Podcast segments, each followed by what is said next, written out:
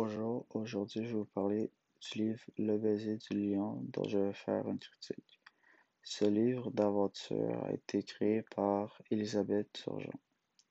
Pour l'originalité, le livre avait une histoire assez originale puisque c'est des Québécois et la majorité de l'histoire se passe en Afrique, ce qui n'est pas très courant pour un livre québécois.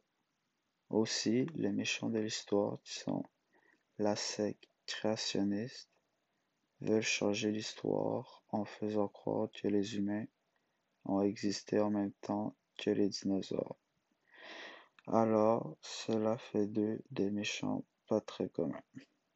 Pour le réalisme, le livre est plutôt réaliste car dans l'ensemble de l'histoire, c'est assez cohérent puisqu'il ne se passe pas d'effets surréalistes comme de la magie Sauf que la secte, qui sont les méchants, assez irréalistes vu leur but.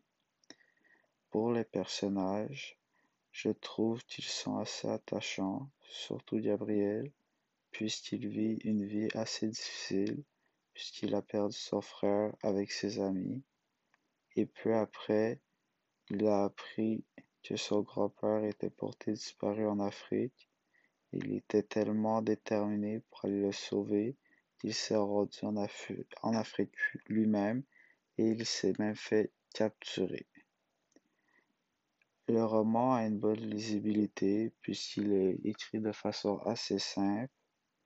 Euh, il n'y a pas de mots très compliqués euh, à comprendre qui étaient en dehors de mon vocabulaire, alors c'est agréable à lire.